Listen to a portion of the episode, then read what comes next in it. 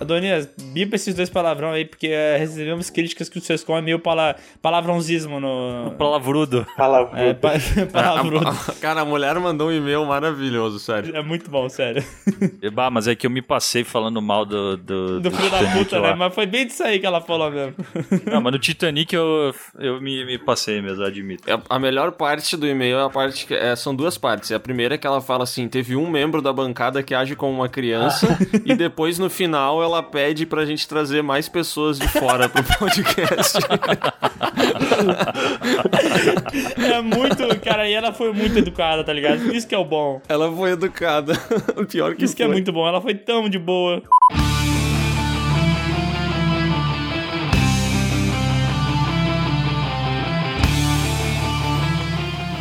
Olá, pessoas! Sejam bem-vindos ao PeeWeeCast, o podcast do canal Piuí. Hoje o assunto é aterrorizante e pra isso eu trouxe a pessoa mais assustadora do mundo, Bruno Valentim. Olá, pessoas. Eu assusto porque o sindicato bota medo nos patrões. É verdade. Ih, rapaz, olha só. Cômico, inclusive, isso. Parece uma piada, né? Foi de improviso, não sei Cara, se vocês notaram. Era pra tu assustar, não pra fazer a gente rir, porque isso aí é uma piada, né? É, cara, isso aí não faz sentido nenhum. A única pessoa que leva isso a sério aqui nesse podcast é a nossa criança maldita, Maurício Sescon.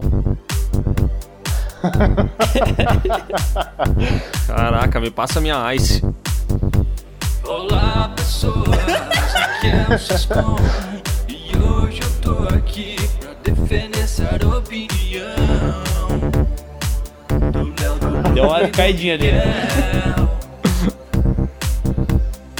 Amei, cara. Amei demais. Todo mundo esperando segundos de silêncio, né, no final. É, tu pegou a free version da música aí, mas foi bom, foi bom. Ah, que a gente trabalha com o que é do povo, né, velho? É. Tem que ser comunitário o negócio. É, tu pega só aquilo que não, não, não tem direitos autorais, né? Pega só aquilo lá que dá pra pegar e, e levar pra casa, né? Ou invadir, né? É. Eu e o Boulos. O que é bom de invasão, A né, gente cara? dá um rolê junto. Foi convidado pra participar de um PewCast e aqui não sai mais, né, velho? Exato. Cara, meu Deus, criou raízes aqui, né? Não, eu achei, pô, uma hora ele vai entender, né, que era pra ele participar de um ou dois, né, mas não. Não, vocês chegam falando, ah, sinta-se em casa aí, aí dá nisso, né? É, cara, as pessoas já sabem, ô Léo, a próxima vez que o Marcelo aparecer, deixa bem claro pra ele, tá? Última. A, a- a gente nunca falou sinta-se em casa, na verdade, né? É. Foi uma coisa que simplesmente aconteceu, assim. Quando a gente viu, estavam batendo na gente com uma enxada e mandando a gente pra fora. o Sescom apareceu com um calção da Adidas aqui, com arco e flecha. Ah, é isso aí, meu. A gente já, já tá nas lives do Miguel, daqui a pouco é o canal, velho. Verdade. Cara, faz, sei lá, 10 minutos a gente tava com as câmeras ligadas e o Bruno, cara, maloqueiro demais, velho. Ele já tá uniformizado 100% pra, pra invadir coisas e roubar pessoas. Como é que pode, né? É das, das pessoas que a gente menos espera isso acontece, né? É, Mas é que o Bruno, depois que ele foi fazer mestrado e doutorado, aí já viu, né? O cara virou outra pessoa. Agora eu sou um mestre em surrupiar casas. E cara, hoje a gente tá aqui pra falar de filmes com crianças malditas. E eu vou te perguntar uma coisa, Miguel. Tu sabe onde que tá cheio de filmes com crianças malditas? Cara, não faço ideia. Cara, pois eu te digo, no Telecine, velho. Ah, mas só podia ser, cara. Believe Vou te falar uma coisa. Tem uma novidade da Telecine vindo aí que quando eu li a parada, eu não acreditei. Eu falei, não, o patrão ficou maluco. Cara, o patrão enlouqueceu completamente, porque agora, se você usar o linkzinho esperto aqui do canal Piuí, você não vai ganhar 30 dias de graça pra testar o streaming do Telecine. Você vai ganhar 60 dias de graça, velho. 62 meses? Believe São dois meses, cara, pra testar todos aqueles benefícios que a gente já falou que o Telecine tem, né? São mais de 2 mil filmes disponíveis ali. É, cara, e tem a Cinelice, porque, cara, eu sou uma pessoa que às vezes entra dentro da televisão pra olhar um filmezinho, tá ligado? E fica perdido. Eu não sei o que assistir, eu fico passando um negócio. Ai, onde é que eu vou chegar, velho? E não chego em lugar nenhum. Só que lá, cara, no Telecine tem a Cinelice. Você vai lá, encontra o filme ideal, pro momento ideal da sua vida. É, e o que eu acho mais legal nas Cinelists é que eu sou o tipo de pessoa que liga, fica fuçando e perde tanto tempo mexendo que não assiste nada, entendeu? E ali tem várias listas pra eu ficar passando. Filmes pra chorar, eu olho todos. Filme pra não sei o que, eu olho todos, entendeu? E eu comecei a maratona, cara, porque lá tem a cinelist de 100 filmes essenciais pra você ver na sua vida. Eu tô nessa maratona, eu tenho que ver todos, cara, e você tem que me acompanhar nessa. Cara, os filmes saem do cinema, vão pro telecine. Agora a gente tá sem cinema, como a gente já falou. Estamos aí só com serviços de streaming. E, cara, o telecine tem muita coisa. E o momento de você fazer um teste é agora, né, Miguel? Cara, o Telecine é o cinema na sua TV. Olha isso. Então não perde tempo, galera. Acessa o link aqui do podcast, vai estar ali no Spotify, tem a descrição do podcast, vai ter um link ali. É só você clicar que você vai ir para uma página do Telecine onde você vai poder aproveitar esse benefício de 60 dias de graça do Telecine para testar e sem compromisso. Lembrando, tem que usar o link do Piuí, velho. Tem que usar, porque isso aqui é nosso, tá ligado? Então não perde tempo, clica no link aqui e vai aproveitar a quarentena deitado no sofá, comendo pipoca, assistindo filme. Believe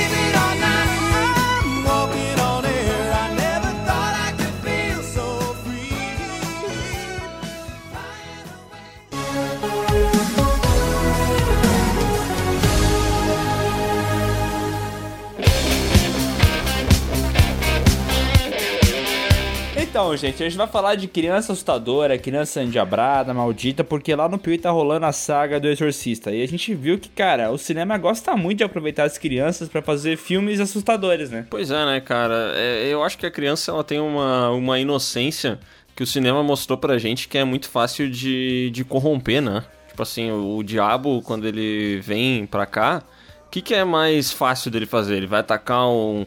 O, pô, o cara gordão o dia inteiro sentado na frente do sofá assistindo futebol. O cara tá. Entendeu? A mente dele tá fechada, a mente dele tá focada no- na TV e na cerveja. Agora a criança, ela tá sempre disponível. É, mas uma coisa que me chama a atenção é que a criança, geralmente, ela não passa muita credibilidade, entende? Então, quando o diabo entra na criança, ou o diabo aparece pra criança, e essa criança vai falar pros pais dela, os pais duvidam, tá ligado? Não, como assim? Tá vendo coisa? Isso, ainda mais quando a criança chega e fala, ô pai!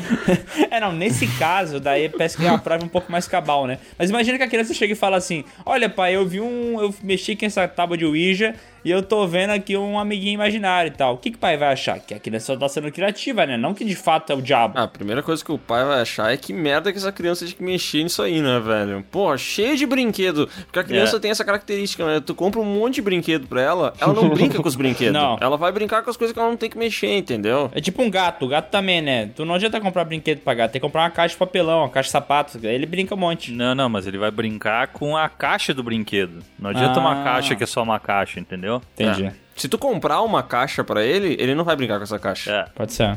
Mas o bom, de, o bom de ser pai é que tu sempre pode transferir. Eu não sou, tá? Mas eu imagino que tu pode transferir a culpa pra, pra mãe sempre, né?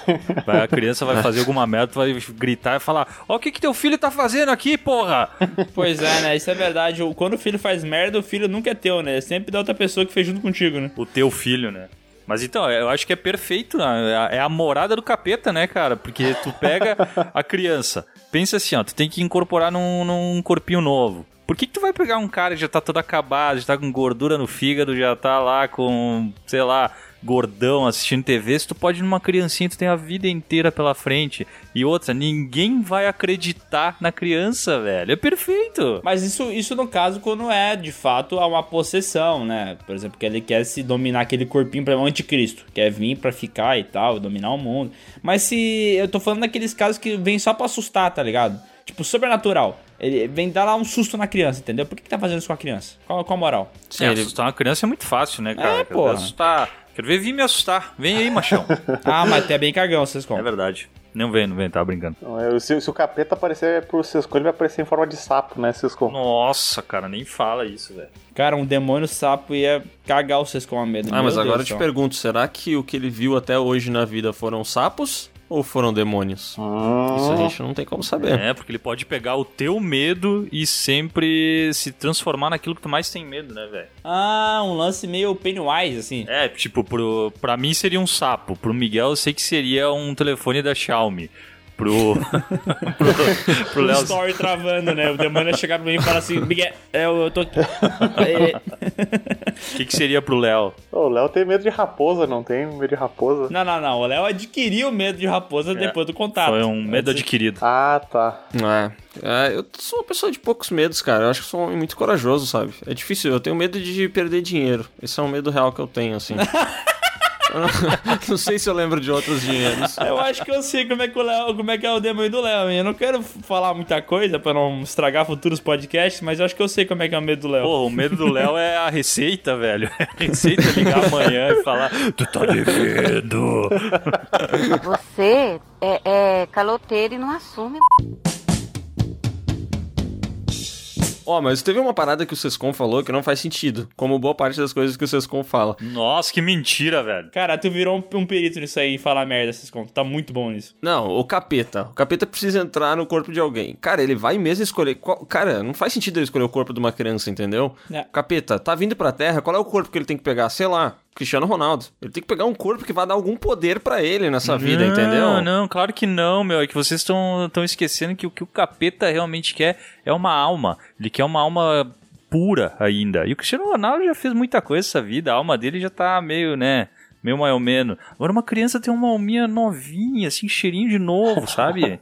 é isso que o capeta quer, velho. Porra, mas o capeta daí ele vem por uma alma, velho. É, bobo, né? Porra, Não, mas que outra, outra coisa. né? Eita, co- outra coisa. Vamos, vamos especificar isso aqui. Capeta, vocês estão falando do quê? Satanás, Lúcifer? Porque assim, o panteão do inferno não, se tem, não tem só o, o demônio lá, o Satanás, entendeu? Ele tem outros servos, outros demônios, entendeu? Anjos do mal. E daí esses podem entrar em um corpos mais fracos porque eles têm menos poderes, entende? Por exemplo, exorcista. Não é o próprio diabo que vem, é o Pazuzu, sacou? Caralho, agora o Miguel fez um curso com o Padre Quevedo, né? Pra, pra passar toda Ah, essa. virou teólogo, teólogo de internet. Gente, eu acho uma falta de respeito. A gente já fez um vídeo aqui que tornou o Piuí o Piuí, que falava sobre Valak, um dos demônios do inferno, conhecido como o presidente do inferno. Mas também teve um vídeo em que a gente falou alguma coisa, fez uma piada com macumba e fomos criticados, hein? Esse você não pode brincar, cara. Isso aí o pessoal fica muito bravo. Ah, eu parei porque eu ia fazer piada com macumba, né? Mas então beleza, eu vou parar com isso. Não, mas é que assim, os caras têm que deixar claro, por exemplo, eu vou explicar agora pra quem tá ouvindo o PewCast e é dessa religião. Eu não sabia que tranca-rua era um demônio bom, entendeu? Tipo, um demônio bom, não, peraí. Que era um espírito bom. Eu achei que tranca-rua fosse a coisa ruim, entendeu? Mas não é. Sim. Hum, Cara, tu sabe que isso me, me lembra que eu tenho uma tia que ela sempre vê um espírito, velho.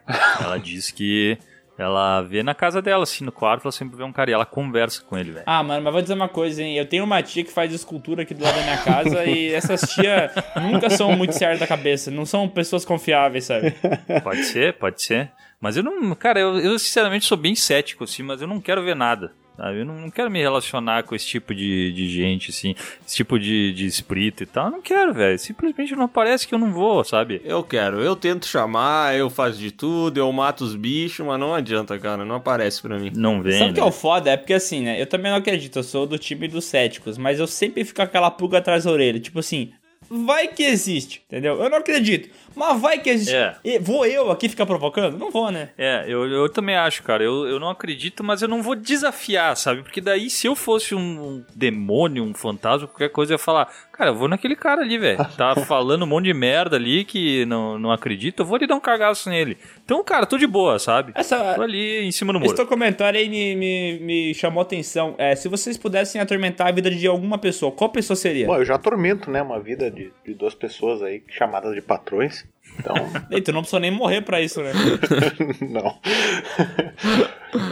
o que se faz em vida ecoa pela eternidade, dizia o, o gladiador, né? Então É. vamos aproveitar esse momento pra encher o saco quanto pode. Eu não sei quem eu atormentaria, velho. Eu gostaria de atormentar todos os técnicos que vêm instalar internet aqui em casa. Eu gostaria de atormentar todos os caras que consertam a rua. Sabe aqueles cara que tem seis caras, um trabalhando e cinco olhando? Aham. Eu gostaria de atormentar essas pessoas. Eu não sei, eu acho que eu ia entrar na alma do cara que tá trabalhando, eu ia furar o cano, obrigando os outros a trabalharem também, tá ligado? Ia fazer uma merda grande ali. Cara, tu é um demônio arroceiro, né? É, sou um demônio zoeiro. Tem essa característica de ser meio filho da puta, né? Desde criança, né? Não sei, tem. e é por isso que você tá no arquivo confidencial. Chamamos aqui aquela professora que você cagou na, na bolsa dela, olha que legal. Ô, Léo, vou te contar, o bicho era perigoso. Entrou balançando a piroca na sala mesmo, nem aí gritando. Aquele dia que ele chegou com o tênis cagado na sala foi foda, meu.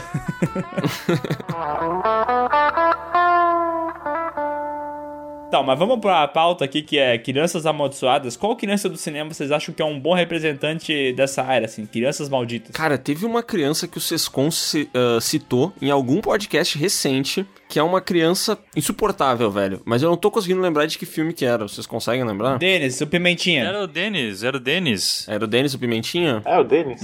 Escroto. Falei, criança chata do caralho, né, velho? Tomar no cu, velho. Não, ela não é assustadora, né? Mas ao mesmo tempo ela é muito assustadora. É porque ela não tem a característica que a gente normalmente ia trazer, né? Que é uma criança endiabrada, com um espírito possessivo. Não, não, é só uma criança chata pra cacete, né? É uma criança merdeira, né? Ela não tem limites, assim. Também os pais dela também são os culpados daí, né? Que não, não, não educaram direito a criança. Porque tô. Cara, ma- mas é que isso aí é uma coisa que quanto mais a criança é chata, velho, mais merdeira, mais os pais são foda-se, cara. É tipo, eu não consigo entender a lógica do negócio, mas o pai tá pouco se fudendo. Tipo, tu pegar um avião e a criança começar a te chutar atrás.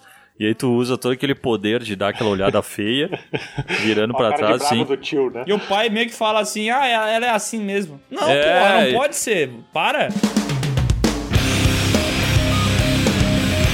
Como o Léo falou, o Denis é uma criança endiabrada. Mas, sim, até onde eu me lembro, o filme não deixa claro em nenhum momento que de fato ele tem uma possessão, né? Não, não tem. Ele é só uma criança merdeira mesmo. É, o que é bem pior, né? Porque como vocês falaram antes, ela não tem uma culpa externa, é só culpa dos pais mesmo que não ensinaram, né? Tipo o demônio que veio do inferno incomodar. Pois é, né, cara? Te- Tem uma frase que eu acho muito boa que diz que a criança é como uma página em branco. E quem vai pintar essa página são os pais, né?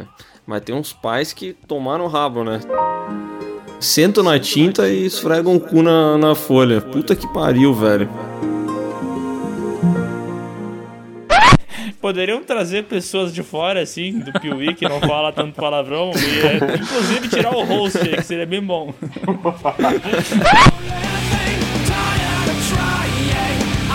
Não, mas é verdade, cara, é verdade. E dentro desse, de- dessa categoria de crianças endiabradas só porque são mesmo e não por, por demônios, tem o garoto do Esqueceram de Mim, né? Que assim, eu até entendo, ele tá se protegendo, ele tá se defendendo. São bandidos na casa dele. Mas eles já exageram um pouquinho, né? Ele poderia ter facilmente matado aqueles dois. Eu não sei, aqueles caras eram muito burros, né? É, Faz muito tempo que eu não assisto Esqueceram de Mim, sabe? Mas eu não guardo ele na memória de uma maneira tão legal que nem todo mundo guarda, assim. Eu tenho que reassistir esse filme, velho. Cara, mas é um, é um filme que não funciona hoje, né, cara? Porque, tipo, tu resolveria tão fácil as coisas com o WhatsApp, com... Ah, e outra, como é que esqueceu a criança, cara? Não, não é possível. Ninguém esquece criança, né? Não, tá louco, velho. Ou será que não? Cadê o menino? Eu esqueci o menino em casa. Eu trouxe só o violão. Não, mas vocês viram que existe uma teoria sobre esse filme que eu acho muito foda. Ah, sim. Que o cara, ah, não, ele não esqueceu, ele deixou a criança de propósito, né? Uhum. E aí tem, um, tem uma cena que inclusive aparece ele jogando a passagem No da lixo. criança no lixo e tal. É, supostamente sem querer, né? Mas não sabemos. Ah, daí é, daí é aquela história de o teu filho, né?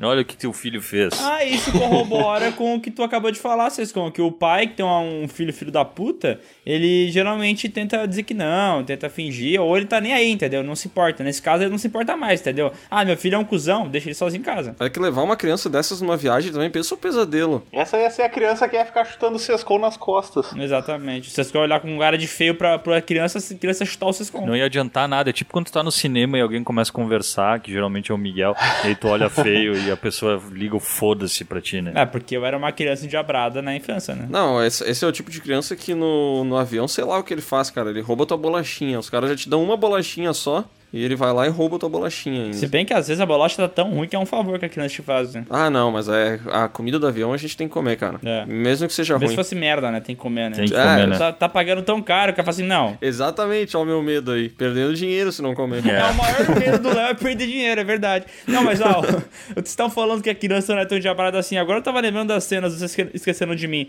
Cara, é- ela joga fogo na cabeça de um, de um cara, Aham. no outro bota um prego e atravessa o pé dele. No outro, ela bota fogo na maçaneta, o cara pega fogo na própria mão. Cara, é- são coisas muito agressivas, entendeu? Tipo, realmente poderia ter matado alguém ali na, na brincadeira. Mas deve ter sido legal, né, cara? Pra criança. Cara, ma- mas vocês lembram? Eu juro que eu não, não, não lembro disso, cara. Que, que, por que, que ele não ligou pra polícia? Ah, cara, não lembro. Eu acho que ele não sabe usar o telefone. Só sabe usar tudo aquele resto que ele fez. O moleque é o MacGyver em tudo, menos no telefone, entendeu? Não, mas eu acho que ele tinha ligado pra polícia, só que daí, quando ele ligou pra polícia, os caras viram e acabaram não assaltando a casa. Daí a polícia achou que era trote e não foi mais depois, não tem um negócio assim? Ah, pode ser. Bom, o especialista nesse filme aqui é tu, né, Bruno? Pelo amor de Deus. Pois é. Tá, é que eu não assisti ele ainda esse ano.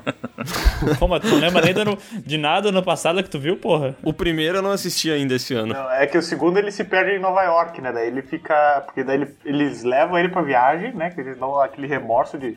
Putz, dessa vez não podemos esquecer o Kevin. Daí eles levam ele, só que daí ele pega o voo errado. Ele vai parar em Nova York. Não, não, mas também essa criança tá de sacanagem também, né, velho? Podia ter um filme que eles esquecem ele no banheiro público, né? É. Ah, ia ser uma puta aventura ele na rodoviária. Imagina esquecendo ele no Brasil, que foda. Esquecendo na rodoviária, ele passa os caras vendendo torrone na, na rodoviária de Porto Alegre, ele tentando comprar. Pô, ia ser uma aventura Ele legal. pedindo dinheiro porque esqueceu as ferramentas dele em São Marcos pra pegar passagem. Cara, isso me lembra uma vez. Olha isso, velho. Eu morava em Porto Alegre na época que abriu a primeira Lan House de Porto Alegre. Que isso? E, tipo assim, na primeira semana eu tava lá, na primeira Lan House de Porto Alegre. E ali começou a se criar um vício. Que a gente ia pra Lan House pra jogar CS e tal. E teve um dia que eu fui jogar CS e esqueci minha carteira. Minha carteira, que na época não era carteira, né? Devia ser, sei lá, eu. Uma capanga. Dinheiro solto no bolso.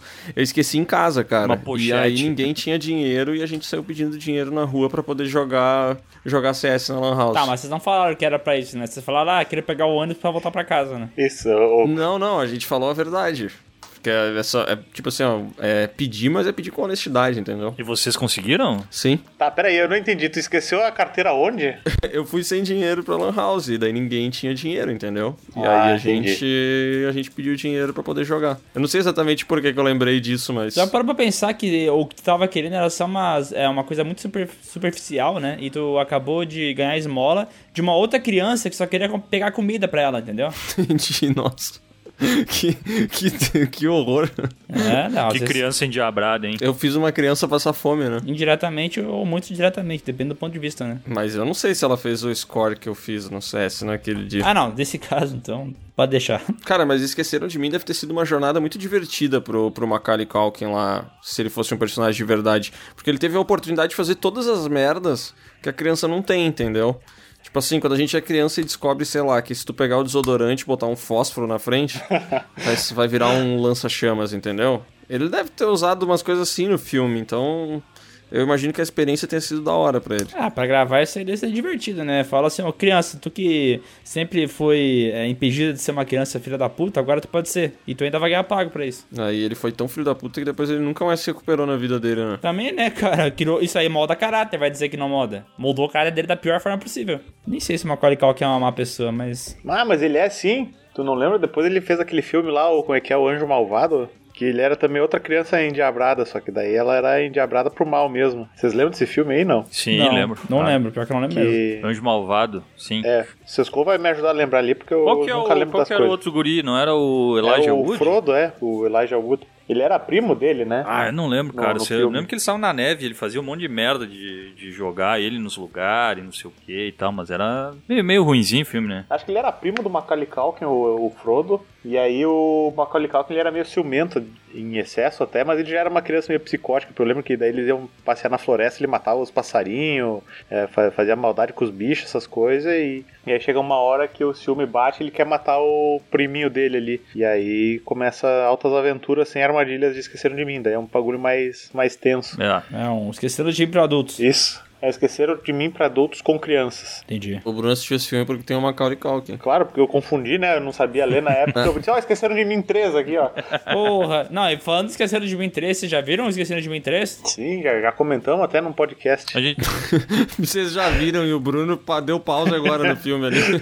Chega, aprende de ver aquela cena do dente é da hora, né? Não, falando em cena do dente, no, ah, eu só lembrando do Denis Pimentinha que tinha uma cena boa, que o cara perdia o dente e ele trocava por, por plets. Lembra disso? Aham. Sim, sim. E esse cena eu achava engraçado. Mas é filme de merda, né? O senhor Wilson. Senhor Wilson. Não, mas tem outra filha da putagem que o Dennis faz nesse filme aí, que é, é que o Sr. Wilson tá dormindo lá, ele vai dar os comprimidos, ele dá uma estilingada com os comprimidos na garganta do velho, quase engasga ele. Meu Deus. Cara, eu confundo um pouco o Pestinha com o Denis o Pimentinha. O Pestinha, vocês lembram? Pera aí. Sim, o Pestinha da era o Ruivo, né? É diferente? Sim, o Pestinha tem outro. É, era o gurizinho ruivo. Nossa, não pode ser diferente. É, é, eu, eu- lembro da. Era no Pestinha que ele fazia alguma coisa que todo mundo. que ele fazia o, o negócio no parque de diversão girar muito rápido e todo mundo vomitava, era, né? Sim, era Tinha o várias aretusas no parque de diversão daí. Nossa, pra mim era o mesmo filme, cara. Mas o Pestinha ele vai, É bizarro. ele vai além, né? Porque ele tinha uma fantasia de diabo mesmo. E né? eu acho que o Pestinha é mais famoso que o Denis o Pimentinha, meu. Pode filme. ser. Mas é porque não. Eu, eu, eu lembro de, do Denis Pimentinha porque passou tantas vezes no SBT que, meu Deus do céu, cara, toda sexta-feira essa porra passava. É que o SBT tinha um pacto com a criança do Denis o Pimentinha, né? Que eles passavam um desenho e passavam um filme sempre. Bom, foda, né, cara? É que eu tenho a impressão que o Denis, ele, ele não era mal. Ele era merdeiro, assim. Ele ia fazer É. alguma coisa e acabava dando merda. Já o Pimentinha, ele era muito mal, velho. Ele era malandraço. Ele ele era o catiço. Ele era o perna, perna longa. Ele era o cara preta, meu. Pá virada. Tanto que no início do, do- Como é que é o nome? O Pestinha? Pestinha. E- Ele, ele é adotado, né? Quando ele sai do orfanato, as freiras ficam tudo faceira comemorando Não lembro. ele é adotado. Que errado, velho. Eu tô vendo a cena do vômito aqui. Tá, mas agora, é, não é uma criança endiabrada, mas é uma quase criança que tá pra nascer. Vocês já viram o bebê de Rosemary? Já. E o filme inteiro é nessa treta da, que ela vai ter o filho do, do diabo, o anticristo, não sei o que lá. E, de fato, no finalzinho do filme, o, a criança vem. Só que a gente nunca viu essa criança, cara. E eu sempre fiquei curioso pra saber como é que era a aparência dessa criança. Vocês nunca tiveram essa curiosidade? Tu não vai ver, na real, né? É, a gente nunca vai ver. Bom, já que não aparece o bebê de Rosemary, eu sempre tive a teoria que o, tá ligado aquele filme The Omen? A profecia. A Profecia. Era uma espécie de continuação do bebê de Rosemary. Como a gente não vê a criança, ali no A Profecia, aquela criança que cresceu seria aquele bebê, entendeu? Até porque ele é o anticristo, o Damien lá e tal, vocês estão ligados? É tipo uma, pra mim, uma continuação, assim. E essa criança é o diabo, né? De fato. É, essa, essa criança é capirotesca. Mas eu, eu curto muito essa ideia do que tem no bebê de Rosemary, sabe? De, de envolver algum tipo de ritual pra que aí sim. Tipo, as pessoas tentando trazer o demônio à vida no corpo de uma Exato. criança que ainda nem nasceu. Eu acho uma ideia da hora. É, até uma parada que foi depois usada também no excelente Hereditário, né? Assim, é, esse lance Sim. do- de um culto que, que envolve, quer trazer o diabo Uhum. e tal. Eu acho essa- esse conceito muito da hora, tá ligado? Dá um, eu acho tão bizarro porque não é só o diabo sendo, sendo mal, entendeu? São as pessoas que querem que o diabo venha, sabe? Aham. Sim. ele não, não brota do nada, né? Aham. Tá, tá, meu, mas beleza. Daí o diabo vai estar no corpo daquele nenê, né? Mas, tipo, ele vai, vai ter que esperar a criança crescer ou ele consegue fazer alguma coisa? Ele tem autonomia. Ah, eu acho que ele já começa mordendo o peito ali no primeiro mês. É, ele já começa meio malvadão, assim. Tanto é que a reação da garota lá no, no bebê de Rosemary, da, da Rosemary, no caso, ao ver o bebê, ela se assusta, né? O que dá a entender que ele não tem uma aparência de um, um bebê normal, entendeu? Será que ele tem Não, não chifre? dá um close no olho dele quando ela olha pra ele? Não dá um negócio assim? Não, isso aí é o Mandela Effect lá que todo mundo fala. Que geral acha que o bebê aparece, tu consegue ver uma coisa, só que tu não vê nada do bebê. Parece os olhos do, do capiroto. só. É isso, né? Eu lembro que tinha cena com o Quando olho. ele, tá, quando ele tá metendo bala. Sim, mas tu, mas é a hora que ela tá sendo estuprada pelo demônio, né? Não do bebê em si. Mas o, no bebê de Rosemary, o, o bebê ele é filho do capeta, né? Ele não é o capeta em si. Não, mas o filho do capeta que é o anticristo, né? Que eles falam. É, ele é o capetinha, né? É. É o Dioguito. Ele é o capetinha que acabou, acabou vindo pra, pra, pras praias aí pra fazer aquele drink famoso, né? O capeta. Isso. Depois virou jogador de futebol também, né? Ah, não, já tô vendo que o podcast vai virar isso aí. Vou embora. o Edilson, que aliás é um jogador feinho, assim, né? Edilson é feio. O Edilson é feio, imagina, nossa. Mas é que tem jogador tão mais feio que o Edilson nem fica tão feio, né, mano? Esse é o problema. Mas falar de capeta e de Edilson também tem o Vampeta, né? Que é a mistura de vampiro com capeta. Não pode ser. Pouca gente sabe desse, Meu Deus. desse negócio. Incrível. Bom, mas como a gente tá falando de. é, da profecia, aquela cena inicial da menina se matando, sabe? Se jogando lá da, da- do casarão, aquilo ali sempre me deixou com muito medo. E no remake a cena também dá medo, cara. Não sei se vocês estão ligados. Uhum. Sim. Que ela é meio bizarra, assim. E tem outro cara que é empalado depois. Daí o outro que tem a cabeça cortada por um negócio de vidro. Cara, esse filme tem um monte de cena muito impactante. E a criança, é muito bizarro isso, né? Porque como é que os caras conseguem pegar uma criança assim e a criança realmente passar a ideia que ela é diabólica, sabe? Porque o rosto do moleque, do ator, é muito diabólico, sabe? A cara dele. Mas ele fica meio paradinho, né, cara? Ele tá meio vestido de Angus Young, assim, só parado nos cantos, olhando e tal. Sim, mas olha a cara desse louco. Eu vou mandar pra vocês aí, mano. A cara desse moleque é muito diabrada. Tanto do original quanto do remake. É, o moleque do remake, ele tem a carinha também de... Diria que do remake a carinha é até mais dia- diabólica ainda. Não, ele tem, tem uma cara de possuído mesmo. Esse, o, o filme original, eu acho um filme que envelheceu mal, cara. Pra caralho, né? Apodreceu, bem dizer. Ah, um filme bem, bem lento, a direção dele não curto nem um pouco, assim. Tanto que o remake, eu não acho um filme bom, assim, mas eu acho que hoje, não sei se eu não preferiria assistir o remake, viu? É, é que o, é muito louco isso, né? Porque o, a profecia original é de 76, né? E a- o filme que a gente também vai falar aqui né, nesse podcast, que é O Exorcista, é de 73. Ele é mais antigo e ele envelheceu muito melhor do que esse filme, tá ligado? Sim. Nossa, quando tu compara É. os dois, caraca, o Exorcista é um produto atemporal, tá ligado? Tu consegue botar hoje em dia e vai de boa. É, e o Exorcista meio que definiu o gênero, né? Definiu essa parada aí do, do demônio vir, encontrar a família, atacar a, a, a criança, né? Uhum. Aí a casa vai começar a manifestar aquelas anomalias. É, O Exorcista meio que definiu o padrão que até hoje a gente vê em filme de exorcismo, né? Aham. Exatamente. Tanto é que todo mundo considera o Exorcista o filme de terror mais influente de todos os tempos, né? E é porque é também, né? Ah, não sei, acho que teria que ter um mata-mata sobre isso aí. Hoje em dia a gente resolve tudo assim, né? Se o Piuí disse, tá dito, né?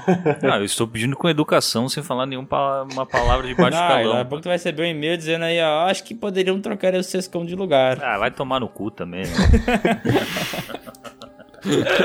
O cara se irrita, né? O cara desiste muito rápido. Cara, mas uma criança que eu sempre tive muito medo é a guriazinha do Poltergeist, aquela guriazinha loira. Que, tipo, ela começa, a co- conver- ela começa a conversar com a TV e tal. E aí, tipo, dá aquela hora que os, os espíritos meio que saem, né, da, da, da TV e fazem uma festinha em cima da cama.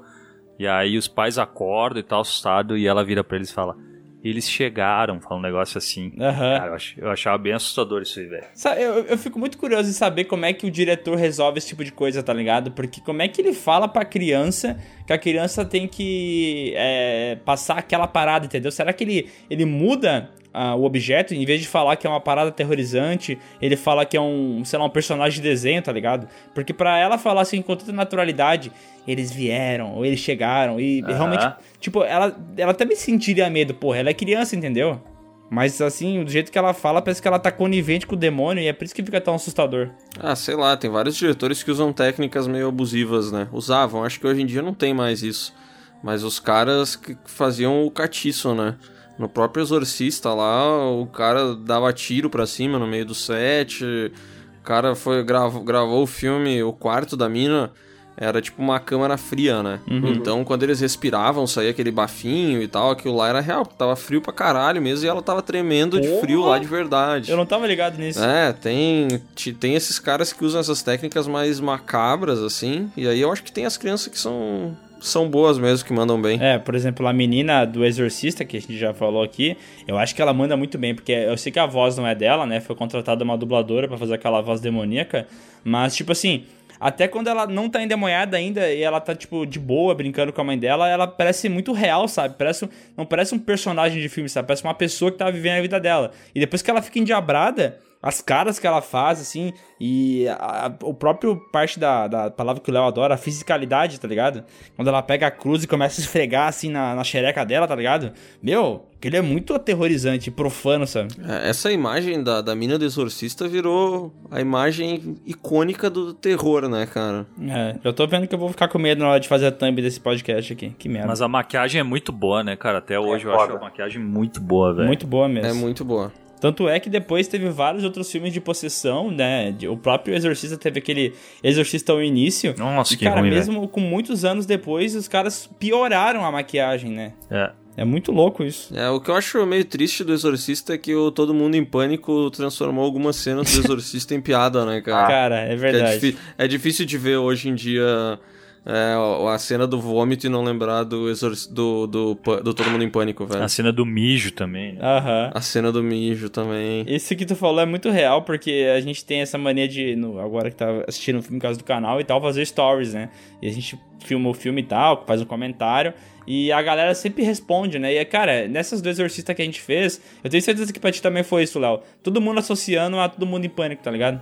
É, bastante gente, né, cara? É. Sei lá. ficou muito marcado, né, meu? Todo Mundo em Pânico também é um filme aí que marcou várias gerações. É, e além dessa resposta, uma que eu recebi muito foi o seguinte: eu nunca assisti o Exorcista porque eu tenho muito medo. E, cara, é muito real isso. Tem gente que nunca viu o filme na vida porque se borra e acha que não vai conseguir aguentar ver o filme, cara. Mas ele é o tipo É, de filme que, cara, ele é tão, ele é tão da cultura pop já que tem uma galera que nunca assistiu, mas sabe tudo o que acontece. Tipo eu com o Rei Leão. É, eu ia dizer, o Rei Leão é um exemplo bom disso, né? É. Cara, mas do, de paródia de Exorcista tem aquele filme do Leslie Nielsen. é, Leslie Nielsen, não, não é? Leslie Nielsen. Nilson. Que é A Repossuída. Que daí tem uma hora que eles estão fazendo exorcismo, daí a, a guria começa a falar: Ah, porque eu tô aqui com a tua mãe. Aí o padre, mãe, o que que tá fazendo aí? Ela tá, tipo, deitada junto com a guria na cama, assim. As coisas muito idiotas, sabe? Tá, mas isso não é do Exorcista? Sim, no exorcismo ele fala que ele tá com a, com a mãe do padre, só que a mãe morta, no caso, né? A alma da mãe. É. Na, na repossuída ali, nessa paródia, a, a véia tá deitada junto com a guria na cama, assim, do lado dela. E a guria, inclusive, é a do Exorcista, não é? Sim, sim, é a mesma. Ah, tá. Que eu sei que ela foi fazer de novo esse papel aí na paródia. Não, porque essa atriz aí é foda, né? Depois disso aí ela não faz mais nada, né? Depois do Exorcista. É.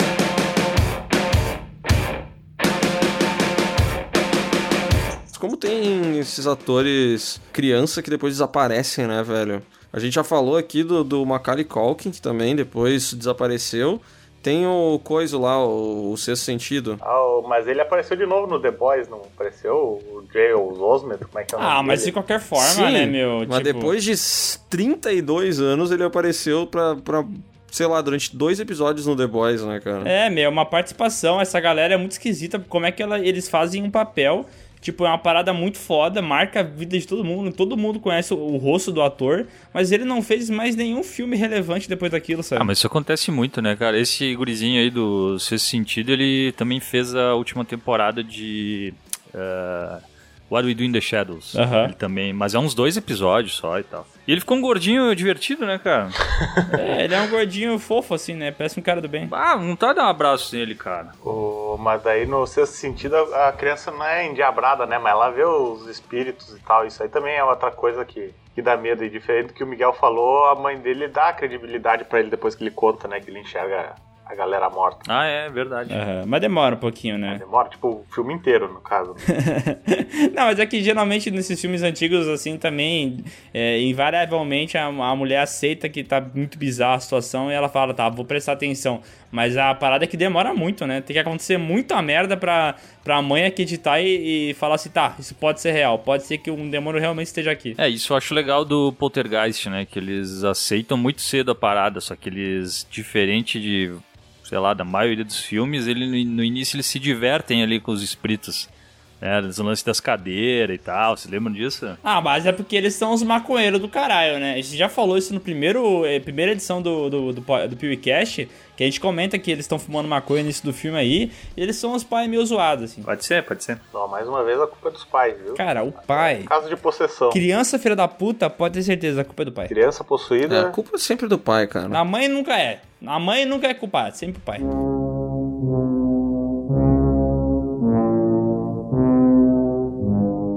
E tem mais criança que vê as paradas, né? O Danny Torrance lá do, do Iluminado, né, cara? Aquela cena que Ah, é começa o filme e ele vê as menininhas endiabradas lá, tá ligado? Cara, eu acho essa cena muito bizarra porque ela não, não acontece grandes coisas, assim. É só ele parado olhando, daí um frame delas, mais um frame delas ensanguentadas no chão. Só que essa troca de cenas muito rápida meio que deixa o cara meio tenso demais, né? Eu fico meio apavorado.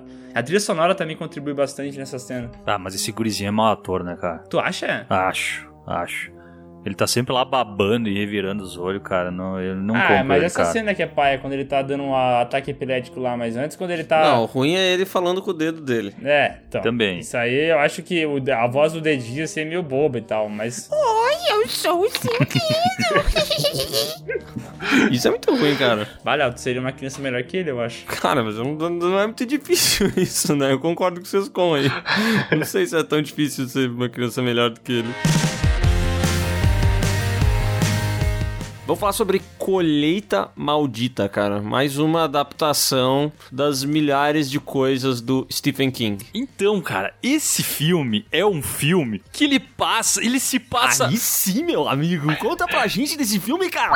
Ratinho! no interior de, Eu fiquei meio, meio Luciano Huck, né? Do interior.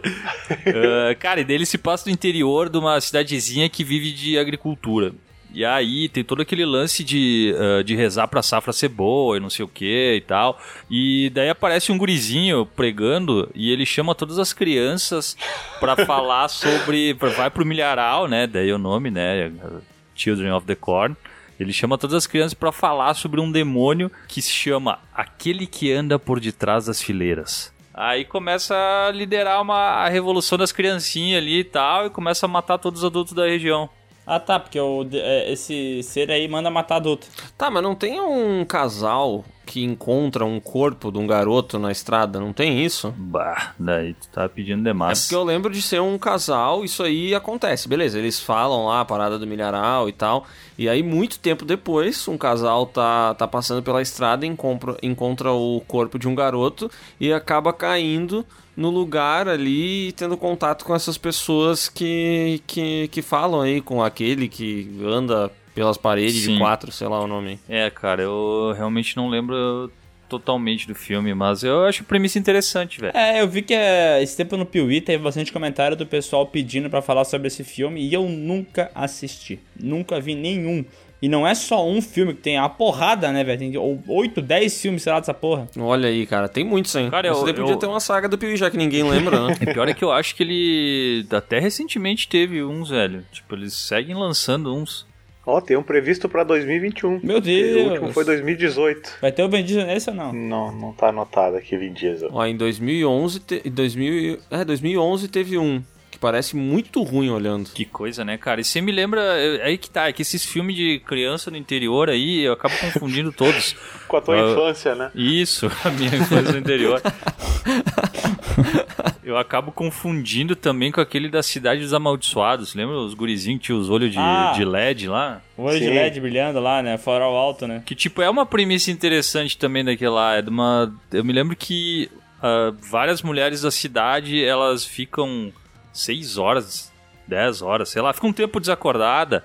E aí, nesse meio tempo. Elas acordam grávida. Nossa, que susto que deu, velho. Eu fiquei assim tenso. O que que esse assobio? Meu Deus. Não, esse assobio aí eu tava censurando pra eu não falar a palavra de baixo calão aí, porque eu não quero decepcionar Sexo? os ouvintes do. Transa? Coito? Fornicação. É, eles estavam fornicando. Ah, boa. E, não, e daí o que acontece? As mulheres elas ficam desacordadas e quando elas acordam, depois de um tempo elas descobrem que elas engravidaram. E daí, tipo, a maioria fala que vai vai abortar, sei lá, tem toda uma discussão em cima disso. Daí umas meio que sonham, umas paradas e aí não abortam. E essas crianças crescem e elas formam tipo uns casalzinhos, elas são tudo igual. Daí as criancinhas assim com os olhinhos de LED. E é isso tudo que eu lembro do E filme. tudo albina, né? Com os cabelinhos brancos. né? Isso, isso aí, isso aí. Ei, cara, é criança do cabelo loiro lá, cachorro amarelo. Criança amarela, droga. Cara, mas quando o Sescon tava falando da história aí da colheita maldita que apareceu uma criança pregando, eu imaginei o Gugu Gaiteiro com o cepo de madeira e o prego dele. Aqui temos um cepo de, madeira. Cara, agora falando isso aí, traz um outro assunto pro PewCast, né? Que é de crianças malditas do YouTube, né? Aí eu lembro também do, do Pintinho Pio, que foi uma criança que fez um vídeo emulando aí, lip sync na música do Pintinho Pio. E Nossa, a tempo, família cara. inteira acreditou no potencial dele como um potencial é, produtor de conteúdo e deu tudo errado, né? Sim, venderam tudo. De certa forma, essa criança foi maldita pra família dele, né? Não, mas daí foi o pai que foi merdeiro, né? Eu associo muito criança no YouTube com o Nissin Orfale. É. Eu gostaria Nossa. muito de ter ido no, no bar mitzvah dele. Festa na baleia, né? Pô, coisa linda. Os pais deles são demais. Mas o melhor é quando nós vamos pra baleia, né? É. Ah, aí que fica bom, né, cara?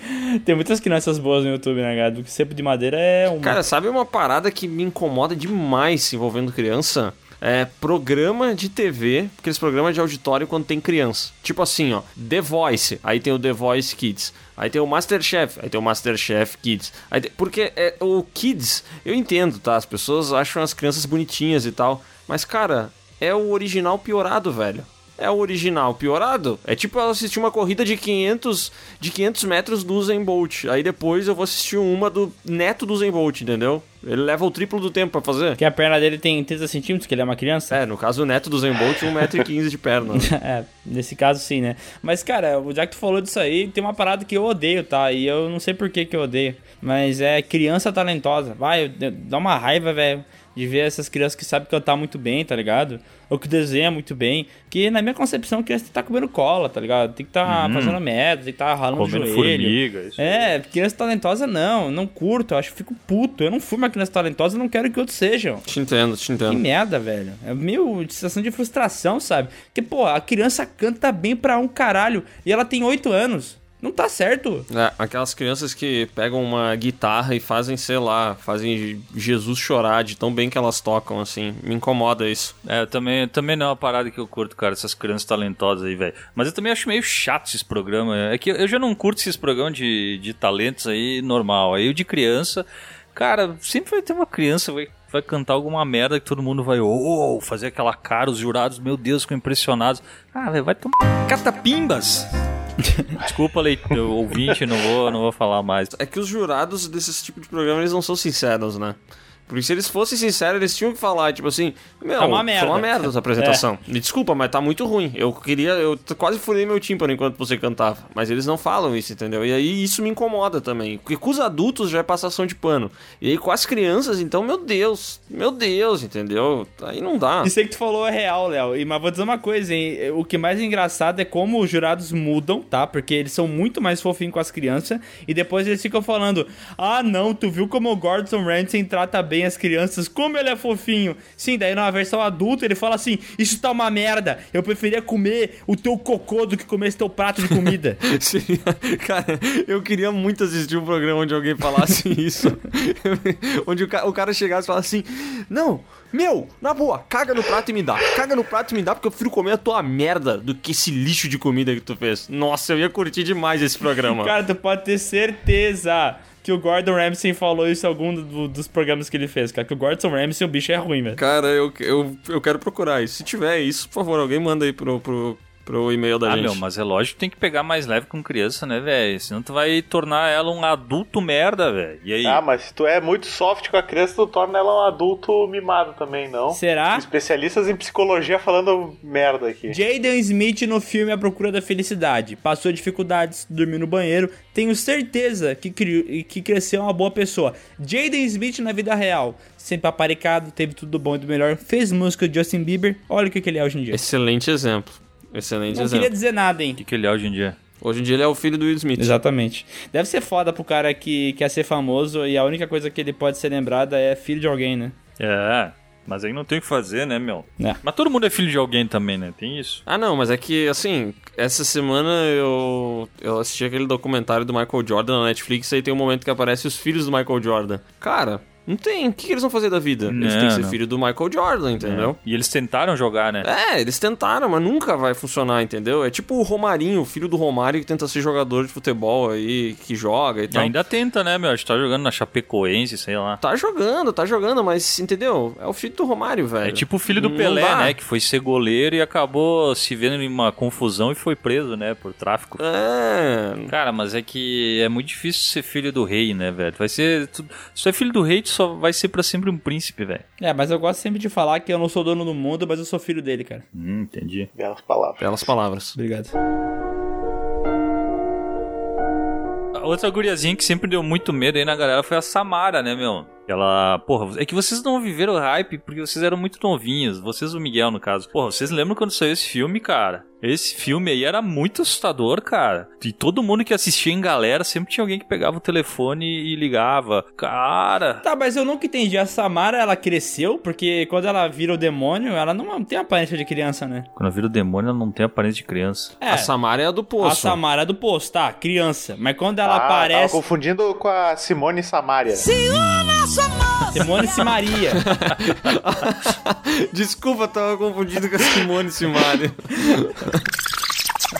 Não, não, não, calma. Quer dizer assim, é, ela é uma criança, beleza, mas quando ela aparece jumpscare lá com a cara toda fodida, ela Uhum. não tem as feições de uma criança. Então é porque ela virou o demônio ou é porque ela cresceu enquanto ela tava no É, poço? porque ela apodreceu no poço, né? Ela foi jogada naquele poço, ficou lá o resto da vida e ela ficou podre, né? Nossa, que coisa mais tosca de ver hoje, né, cara? Parece a capa, uma, uma capa de CD do Evanescence, cara. Não, hoje em dia não dá, mas ô, tu falou. Tu falou que eu não, não vivi o hype disso aí, Sescon, tu tá muito enganado, cara. Vivi sim, eu tinha muito medo dessa porra dessa Samara aí. É, porque na época que, que o filme lançou, a minha família não tinha videocassete. A gente tinha que pegar emprestado de outras pessoas, tá ligado? A gente tinha que pegar o aparelho que toca videocassete e alugar a fita, tá ligado? Era muito complexo. Então, quando pegaram a, a fita da- do filme da, do chamado e tal, cara, foi foda, mano. E eu fiquei muito apavorado. Eu achava que, sei lá, eu ia dar pra uma pior. Ah, tu não devia ter ficado preocupado, Miguel, porque o videocassete já não ia estar mais na tua casa quando ela saísse. É. É, mas, eu, cara, não sei se, é o, se o demônio segue a fita ou se segue a pessoa. Ah, não eu sei acho mesmo. que o videocassete é o. Como é que chama? É o, é o meio que ele usa pra, pra sair aí. Então acho que ficar tranquilo. Eu acabei com um trauma teu agora. Bom, passou minha vida inteira, eu nunca vi a menina do chamado, também não quero ver. Mas eu tava lembrando de coisas que me aterrorizam muito e que eu sempre, sabe, aquele negócio que fica uma pulga atrás da orelha? Hum. E eu lembro que um dia o Sescon falou de uma tal história que ele tinha pra contar no podcast. Vocês lembram disso? Caralho, vocês querem ouvir isso mesmo, velho? Cara, Então, assim, ó, primeiro eu vou falar que essa é uma história pesadíssima. Não, não tô brincando. Eu sei que eu costumo ser muito desbocado e eu peço desculpa àquela mulher que mandou. Mas. Luana Schnauz. Luana Schnauz. Luana Schnauz? É. É. Ah, conheço ela. Ah, toma no cu.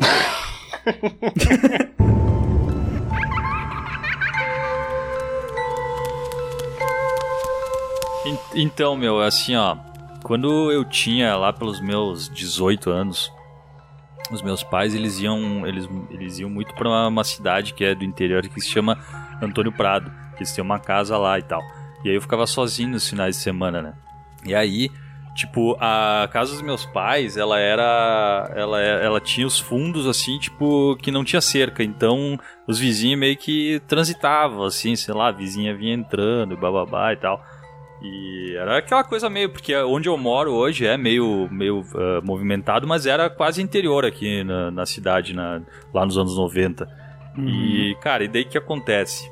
Um dia, eu tava em casa, ah, nesse, num final de semana que os meus pais eles tinham ido viajar e tal, ah, tinham ido para Antônio Prado, e aí eu tava lá, dando aquela deitadinha no sofá, meio dormindo, sabe? Aí veio a, a vizinha, a dona Lourdes, ela veio de. Cara, ela veio assim, a porta tava aberta. E eu meio dormindo assim, eu lembro disso. Ela entrou e ela foi até a. Sabe na geladeira onde eh, tem um tipo um Ziman, que é tipo um quadrinho pra tu anotar coisa? Ah, sim, sim, claro. E aí tinha esse, esse quadrinho assim. E aí ela foi lá, e eu lembro, sabe quando tu tá dormindo e tu lembra flashes assim? Eu lembro dela ir lá e ela escreveu um negócio, e aí eu não lembro mais dela. Aí eu acordei com o telefone tocando, com a minha mãe dizendo: "Ah, Tá, nós estamos voltando que, que a Lourdes morreu. Caralho. E aí eu. Cara. Eita porra, velho. E aí, velho, eu peguei e, tipo, falei, não, imagina, mas eu vi ela, não, não, mas ela morreu hoje de manhã ainda e tal. Isso já era de tarde. Aí eu. Aí eu peguei e daí nisso, tipo, eu falei, caralho, né, velho, vou, vou, vou ver o que que, sei lá, vou ver se ela escreveu, eu tava dormindo, eu acho, só. Aí eu cheguei lá, e quando eu tava chegando na geladeira, eu ouvi um barulho no, no segundo andar da casa, que tipo um sótão e tal. E aí eu peguei e eu fui até lá no Ah, sótão. mas tu, tu perdeu toda a tua coragem hoje em dia, né? Porque na época tu era corajoso pra caralho, né, velho? Não, mas quando acontece na vida, o cara faz as coisas, né, meu? O problema é quando o cara pensar, né? A ideia de tu fazer as coisas, ela é muito mais assustadora do que tu realmente fazer. Verdade. Uhum. E daí, velho, daí eu subi lá no sótão e tal. Cara, e daí eu subi lá, e aí, tipo, é, é, é pequena, assim, a casa. né? Eu, cara, procurei nada, assim, barulho e tal. Aí eu, sei lá, deduzi, deduzi que era, sei lá, tinha... É casa, né, meu? Não sei se vocês já moraram em casa. O Miguel mora, mas casa faz barulho pra caralho. barulho, beleza. toda hora, Sim. vento e tal, coisa E cara. aí eu peguei e aí eu, ah, meu, foi nada. Daí eu desci, eu falei, cara, eu vou ler o que, que tava escrito na. na, na- o que, que ela escreveu na geladeira, se escreveu, né? Aí eu cheguei lá, meu, quando eu fui.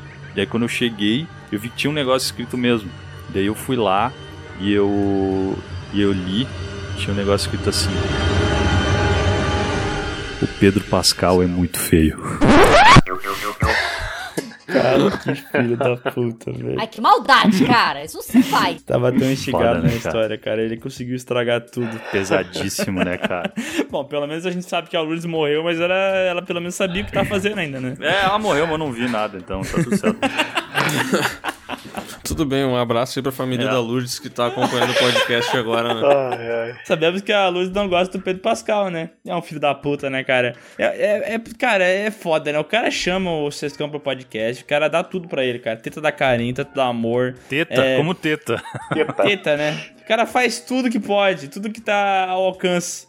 E o que, que esse filho da puta faz, cara? Ele instiga essa história. A não sei quantas edições de podcast, faz a gente receber e-mail sobre isso, faz a gente receber comentário no YouTube, comentário na Twitch, só pedindo essa história pra ele contar essa história se é isso aí. É um filho de uma puta, né? É uma criança maldita, né, velho? Ah, vocês ficam falando aí, velho. Sai daí, meu. São tudo cagado, cara. Eu, eu mudei o final pra vocês não ficarem com medo. Cara, essa história é muito doido, meu. Eu tenho um amigo meu. Toda vez que eu falo história de alguém aqui no podcast é uma merda, porque depois a pessoa me manda uma mensagem no Instagram falando que ouviu a história. E aí eu fico tipo assim, bah, não deveria ter contado. Só um adendo, tá? Que a gente contou a história sobre o meu colega de, de apartamento que só comia miojo e feijão e o, o corpo dele se transformou, né? É, cara, esse meu colega nunca tinha ouvido nenhum podcast. Nenhum. E esse foi o único que ele ouviu. E é o único que a gente fala mal dele, cara. É um filho da puta, né, mano? Agora ele vai ouvir esse aqui também, esse arrombado. Né, vai, com certeza. Como é que tu sabe? Porque ele veio falar pra mim. Falou, Miguel, aquele cara que tu comentou no podcast do feijão e do miojo, por um acaso era eu? Eu falei, olha, assim, parte da Swing. história era tu e outra. é, tipo isso, swing. Falei, ó, parte da história era tu e outras partes eram um amigo do Léo que mora em Caxias também, que a gente ia lá. Ah, deu uma. Ah, tá. Bom, e agora ele vai ouvir isso aqui e vai saber. Ele- eu ouvi tu falando, não, não, não, é que era outro cara, vai É, não, ele ali. tava, ele tava comendo um prato de miojo e feijão e ele perguntou, Miguel, por acaso isso era eu aquele cara? ele mandou uma foto do prato de miojo e feijão. Ele tava eu como até Simpsons. hoje. eu tava vendo Simpsons aqui eu lembrei. Ele Aquele tava cara era eu. comendo feijão e miojo e pensando, nossa, que cara imbecil. Não, pera.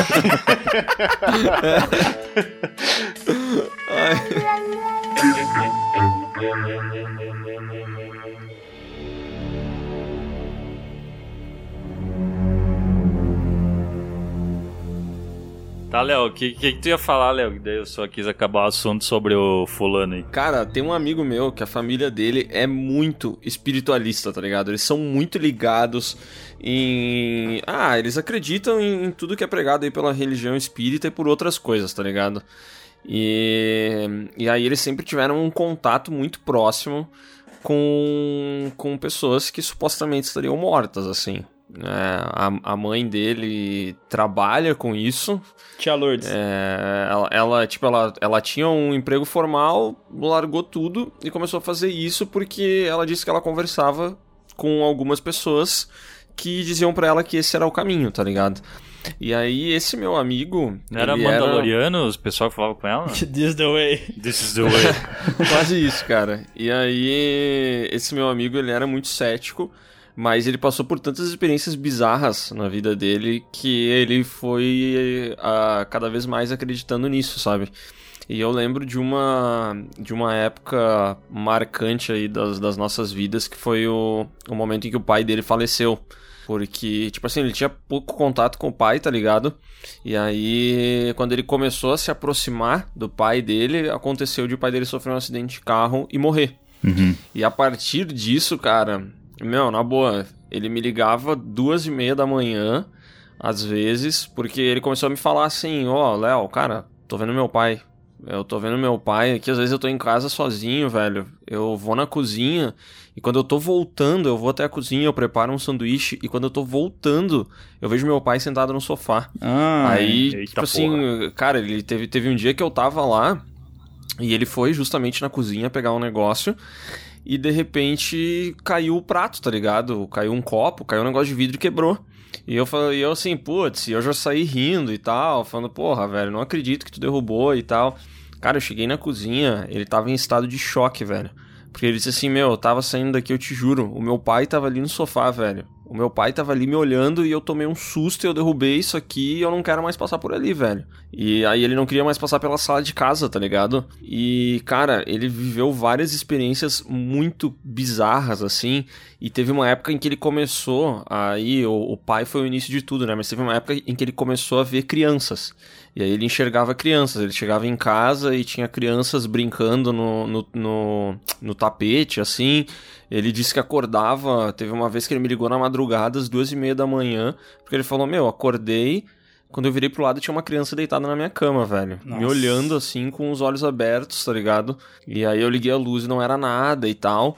E aí ele começou a ver várias crianças e tal, e chegou uma hora que isso se fixou em, em uma menina e um garotinho. Ele começou a ver uma menina e um garoto, uma menina e um garoto, ele saía nos lugares, ele via, geralmente quando ele tava sozinho, ele chegou uma época que ele não ficava sozinho em casa, tá ligado? De medo que ele tinha disso. E aí passou uns, uns seis meses dessas visões dele e ele começou a, a frequentar centros espíritas e tudo mais. Aí passou seis meses, aconteceu de uma de uma tia dele ficar grávida de gêmeos e aí era uma uma garota e um garoto, sabe? Aham. E quando ele me falou isso, eu fiquei muito assustado, velho. Mas ele já naquele ponto, ele entendia essa situação de uma outra maneira, assim. Então, pra ele, ele realmente estava se comunicando com com, com almas e com pessoas e com outras coisas que eu nem entendo. E eu só conseguia ficar assustado, sabe? Mas eu sei que, cara, tem várias histórias que ele já me contou e que a gente já viveu juntos que eram desse nível, sabe? Assim, do cara tá caminhando, enxergar o pai dele e entrar em choque. Tipo assim, umas paradas muito assustadoras, sabe? E que pra ele, com o tempo, foi ficando normal, digamos assim. Eu não sei porque que eu lembrei disso, mas eu lembrei dessa parada.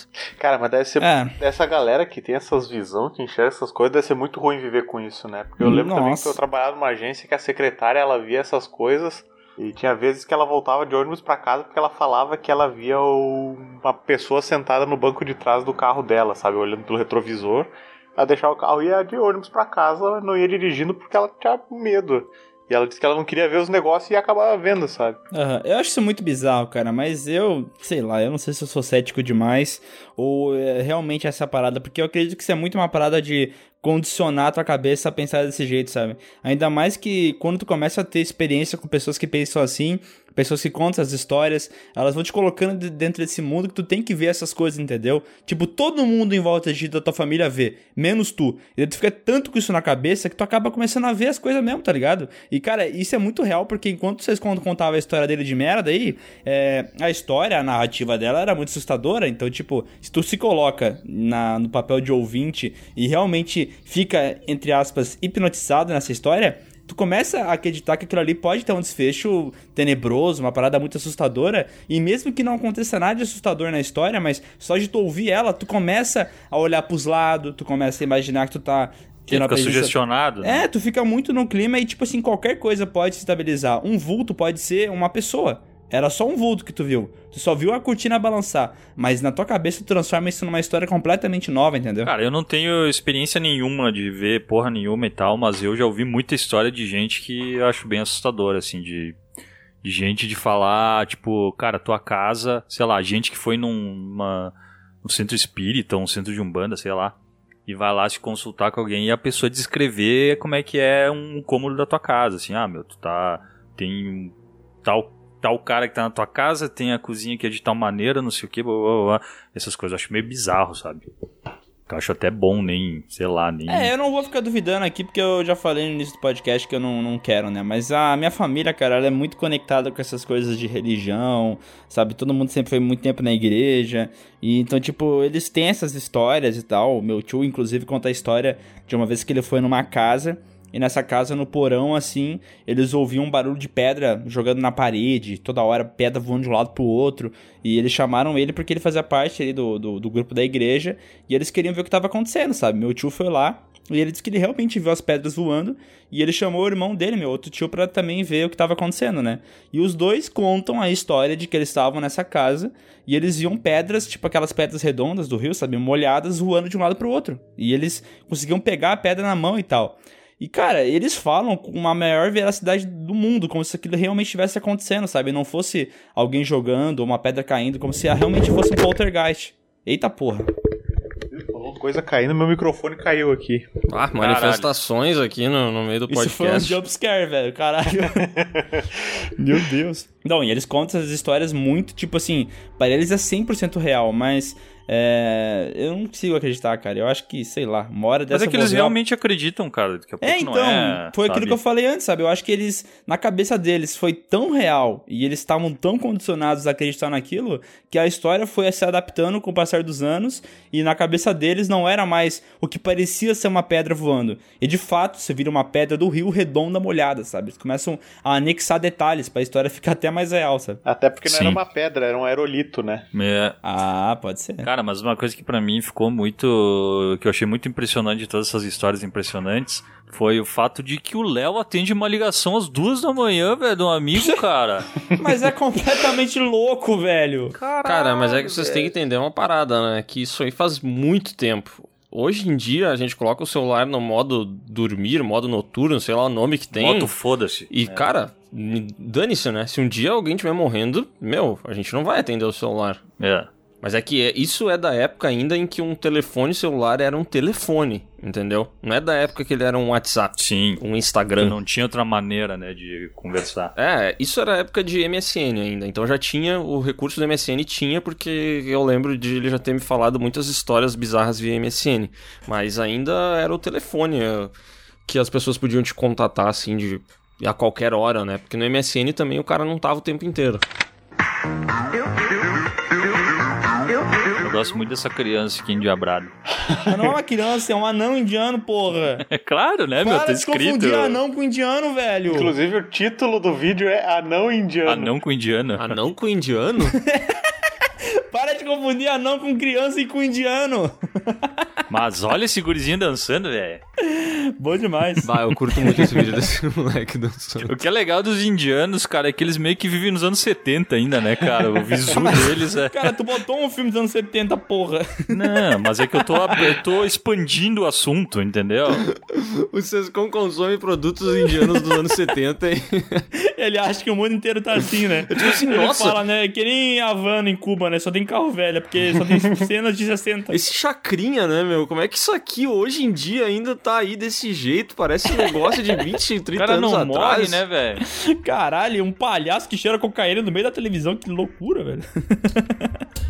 Como é que deixa passar isso hoje em dia? Ah, o palhaço que cheira cocaína no meio da, da, da TV é aquele ator lá do Olho Azul, como é que é o nome dele? O Fábio Assunção, é isso? Nossa Ele é palhaço. Dependendo do ponto de vista, é. Eita, porra. Cara, essa criança dançando é muito bom.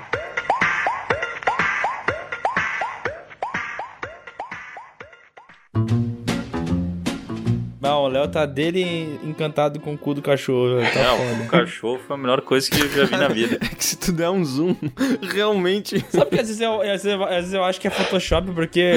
E a mão ainda, tá vendo? E as bolinhas dele como se fossem os pés. Cara, isso é um Photoshop, não é possível que é real, cara. Ele, ele voandinho com as perninhas junto, né? Demais. Esse cachorro é uma benção, cara.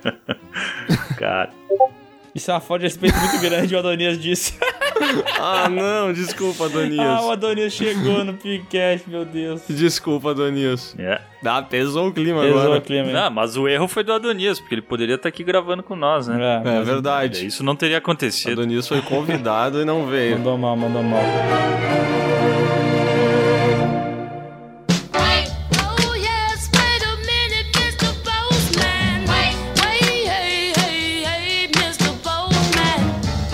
Agora vamos para a nossa já tradicional leitura de e-mails, a parte que todo mundo fala merda, né? Porque eu fui dar uma lida na caixa de e-mails e tem muitos e-mails falando assim: Sensação é melhor que o Lolo. Sensação é o melhor chocolate do mundo. Cara. E daí, as pessoas mandam isso com um único motivo. Deixar o Léo feliz pra ganhar um biscoitinho. Meu Deus, e o Léo vai cair ainda. Babando ovo você não vai a lugar nenhum. Que felicidade, velho. Hoje é um dos melhores dias da minha vida. Como vocês podem ver, minha vida não é uma vida muito feliz, né? É. Mas eu, cara, que alegria ver que a voz do povo, que obviamente é a voz de Deus, ela tá comigo. Porque assim, teve uns três animal, teve uns três jumentos aqui que mandaram uma coisa tipo assim: Lolo é bom, sensação é uma merda.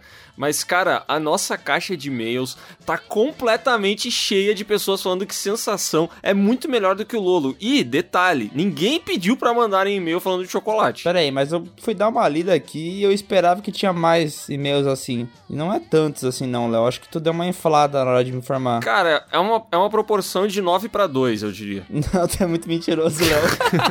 Cara, a gente recebeu, acho que uns... Ah, ó, já recebeu uns 50 e-mails, tá? E e-mails de chocolate, se são é melhor que Lolo, deve ter uns 6. Cara, procura por sensação ali na busca do e-mail. Ó, chocolate sensação é o melhor sim. Chocolate sensação é o melhor que existe. Lolo é bom e sensação é uma merda. 2 pra 1, né? Sensação é melhor do que Lolo. 3 a 1. Léo, você estava certo. Sensação melhor que Lolo. 4 a 1. Não, não, não. Pera aí, Sensação é não. o melhor chocolate sim. 5 a 1. Tá lendo errado, porra. Não pode ler assim. Tu tem que ler todos Não, os e-mails, ó. Sobre podcast passados. Chorando em posição fetal. Bombom sensação e chocolate Não. louco. Porra, não faz sentido tu pegar e botar sensação na, na pesquisa e tentar descobrir se ele realmente é um assunto muito é, procurado pelas pessoas. Não. Não, meu camarada. Eu escrevi sensação no assunto Léo. e apareceu 10 e meio. Pode escrever Lolo se tu quiser, porque Tá vai dar errado, no mesmo. Tá errado. O único jeito de resolver isso de forma justa e forma cirúrgica é a gente fazer uma enquete no Facebook, na- no Instagram do Piuí. É o único jeito. Ah, eu não confio nas enquetes do Instagram, cara. As enquetes do Instagram. Não, tu gente- não confia na tua opinião, Léo. É nisso que tu não confia. Cara, podemos fazer a enquete no Instagram.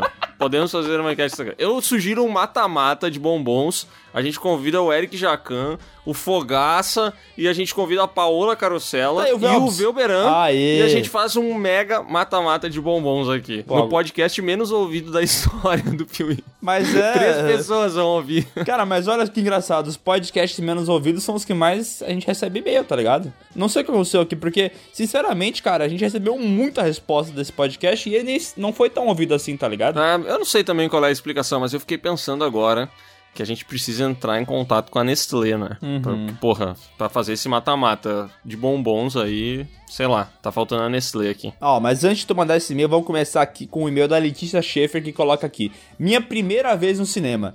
E ela falou: teve minha avó, xixi e Titanic. Caraca. Meu Deus.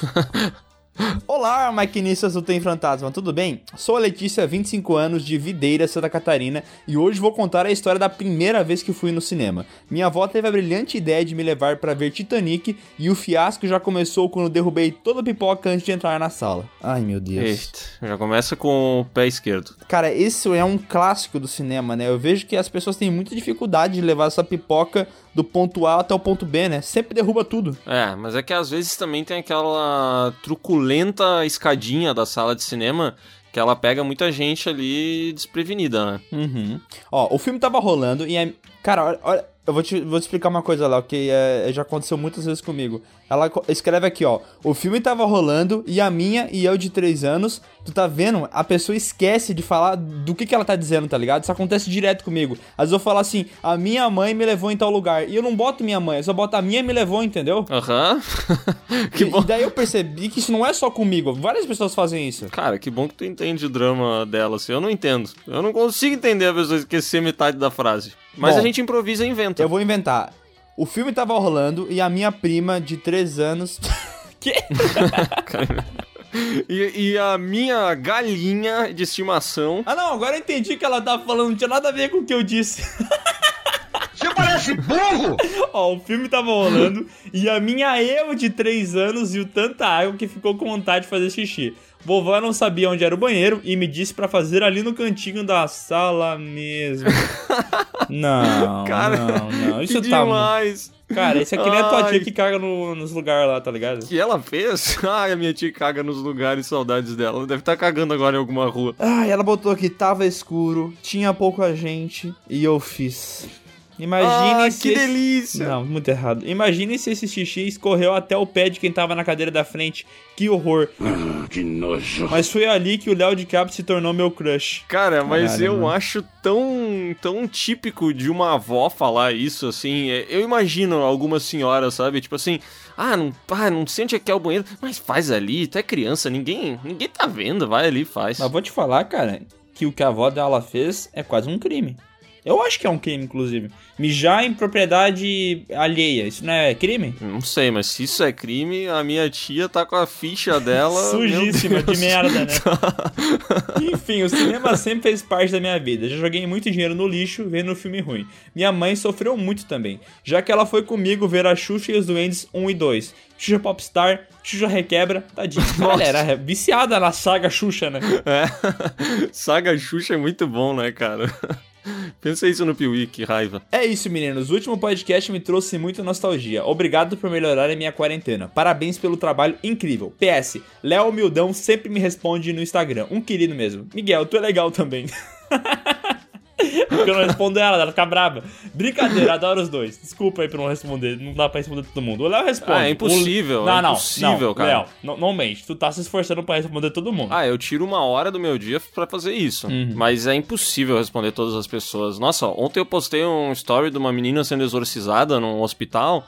Meu chapéu, nem se eu passasse o dia inteiro eu conseguiria responder todo mundo. Impossível, a cara. galera se empolga muito, né, mano? É impressionante. Nossa, não tem como, não tem como. Não é à toa que esses caras que são famosões, tem uns que até desativam, né? A opção de tu responder o story dele. Aham. Porque não tem, não tem o que fazer, entendeu? Conforme vai crescendo o número de seguidores é inevitável. E lembra que uma vez eh, eh, eu bati na tecla de que a gente tinha que responder todos os, os do canal Piuí? Nossa. Era, um sonho, né? Era um sonho, mas um era sonho maluco. muito tu distante. achava que era tipo uma obrigação, né? Se a gente não respondesse, algo, algo ruim aconteceria pra gente. Compulsões. Agora também eu pulo da pessoa mijar no cinema, cara. Eu acho isso aí meio errado, tá ligado? Até demais. Bom, eu não vou me manifestar porque eu já, Cagou no cinema, né? já caguei no cinema. Tava apertado, não deu pra chegar até o banheiro. E olha só, cara, a polêmica do linguajar do PewCast tá de volta aqui com o e-mail Gostamos dos palavrões do Sescom. Olá, patrões e colegas de sindicato. Mas peraí. Tu viu Ah, ele não é o botou o e-mail? nome dele aqui? Tu viu o e-mail dele? Não, não vi. Greco Sescom.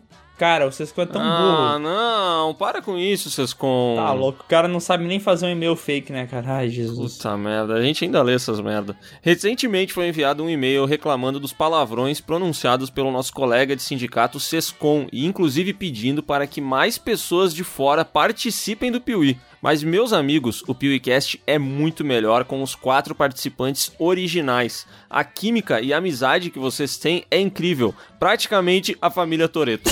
Aldionias, coloca apenas um apito de palavrões e já era. O cara já brifou o Aldionias aqui. Aldionias, isso ah, aprendeu? Pô, fiquei emocionado com essa comparação aí entre nós e a família Toreto. Se ele soubesse como a gente se odeia, né, fora da gravação, ele não faria um negócio, falaria um negócio desse. Se bem que também a família Toreto se a odeia, família né? Toreto, meu! É verdade. Cara, eu acho que é a melhor comparação possível. Enquanto o Vin Diesel tá por cima, a família tá bem, entendeu? Aham. Mas deixa alguém pisar no calo dele pra tu ver. E o que, que a gente vai fazer com os palavrões? A gente vai continuar falando e bipando, mas. De vez em vamos- quando a gente bipa. É, mas Tipo vamos assim? tentar reduzir. Sim, não precisa ser tanto. Vamos, por natureza, tentar falar menos palavrão. E ele finaliza aqui mandando um grande abraço, gurizada. Tamo junto. Greco Marques, de Taquara, Rio Grande do Sul. che. E agora vamos para o e-mail. Lolo é bom e sensação é uma merda. Cara, que ridículo isso. Olá, PewCasters. Me chamo Lucas Pietro. Tenho 21 anos e moro E em Bom mula. Retiro do Sul, uma cidade de fim de mundo que fica a mais ou menos duas horas aí da serra. Bom, eu também moro no fim do mundo, então tudo bem. Queria dizer que o podcast de vocês é o único que eu ouço e acho maravilhoso. Ai, cara, como é bom ler isso. Dando audiência só pra nós. E os melhores de vocês quatro são o Léo e o Sescom, que foram os únicos que responderam os meus DMs. É, tu viu que é assim que considera se a pessoa é boa ou não. Respondeu DM, boa pessoa. Não respondeu, cuzão. Caraca, o, sei lá, o Neymar deve ser um péssimo, uma péssima Aham. pessoa. Reouvindo o podcast sobre Tarantino ontem, pensei numa sugestão que já foi dada em outro e-mail. Um mata-mata no estilo podcast do maior vilão de terror, maior ator de ação e do homem mais bonito sobre diretores. Ia ser da hora vocês compararem diretores como Scorsese, Coppola, Spielberg, James Cameron, Nolan, Tarantino, Michael Bay, José Padilha. Ironia zero, tá? Eu gostei que ele in- incluiu nessa lista, nesse panteão, Michael Bay. Ah, Cara, Mas ele tava zoando, né? cara, nossa, só de ler todos esses nomes eu não tenho vontade de fazer esse mata-mata, porque ia ser uma briga, sei lá eu. É, ia dar, dar sangue, né? Nossa. Abraços, continue com o trabalho de vocês e quero entrar em contato com vocês pra comer uma costela bem salgada depois que acabar essa quarentena. Eu pago pra todo mundo, menos pro Bruno, que é um animal comendo. Cara, muito inteligente da parte dele, velho. Porque se comprometer a alimentar o Bruno Tá. é um negócio que, cara, é suicídio. Ó, espero que o e-mail não tenha ficado muito grande e que vocês leiam essa bagaça. Bom, a gente leu essa bagaça, mas esse churrasco aí, ó, tu vai comer só com o Léo, porque é ele que responde tuas DM.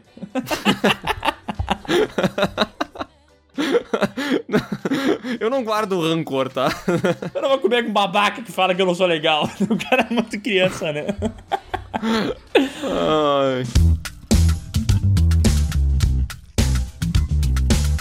É, cara, eu também não sou uma pessoa rancorosa, Não, né? Mas agora vamos pro e-mail, Léo. Você estava certo. Sensação melhor que Lolo. Tá bom. Meu nome é Andrew, tenho 20 anos, sou de Abreu e Lima, um município na região metropolitana de Recife, Pernambuco, um lugar de pessoas muito inteligentes. Tentarei ser breve nesse e-mail. Minha experiência com cinemas é no mínimo curiosa. O primeiro filme que assisti no cinema foi O Pequeno Stuart Little. Esse é o pessoal tinha- que defende o Sensação.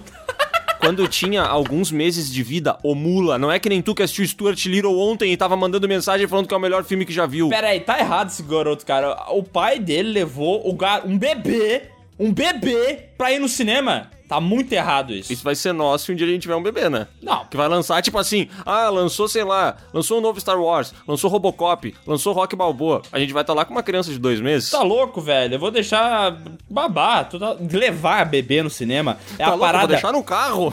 vou deixar no carro, vou abrir a janela e falar assim: o bebê sabe que estou no cinema, ele está seguro, o ar-condicionado está ligado.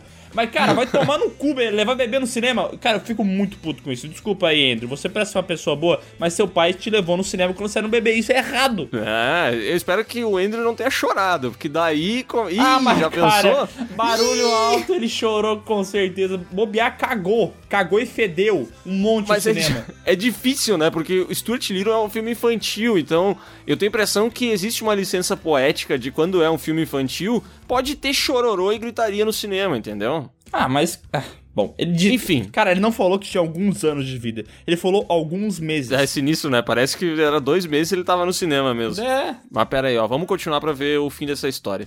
Depois disso, fiquei 20 anos sem ir ao cinema. Também Aparecendo, foi expulso. Ele falou: nunca mais seguir essa volta aqui. indo somente para assistir Star Wars A Ascensão Skywalker. O filme em si não foi tão bom, no entanto, o áudio e a imagem do cinema não tem comparação.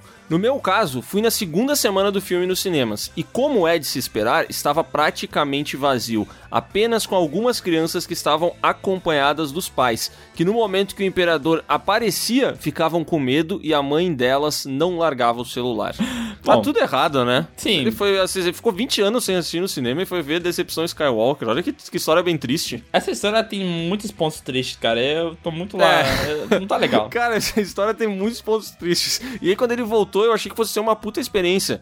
Mas tinha um monte de crianças, as mães não largavam o celular. Sabe? Tem muito, muita coisa negativa, né? É. Ah, cara, eu tô tão triste. Ah, eu também fiquei meio pra baixo. Mas, no geral, foi assim. O PewCast está cada vez melhor. Sugestão de tema: filmes mais subestimados e maiores fracassos de bilheteria de 2019. A gente já não fez um podcast de filmes subestimados? Não, a gente fez superestimados. Ah, é verdade. E agora temos e-mail episódio 48, que saudade do cinema. Olá, Léo e Miguel. Venho-lhes através dessa correspondência eletrônica para contar uma história de cinema de uma nerd gay e adolescente. Bacana. Interessante, hein? Interessante. O gostei do, do início aqui, já tem vários detalhes pra gente pegar. O ano é 2017, temos dois grandes sucessos em cartaz. Homem-Aranha de Volta ao Lar e o filme Foda-se, da Larissa Manoela. Oh, disputa boa, hein? Bia, aos seus 14 anos, e se descobrindo, convida a menina que ela gosta pro cinema. Mas chegando no dia, elas se desencontram. Oh meu Deus! Oh my God! Depois de um bom tempo, elas conseguem se falar. Bia já tinha comprado ingresso para o filme do Miranha. E ela recebe a notícia de que a menina que ela gostava estava no filme da Larissa Manoela.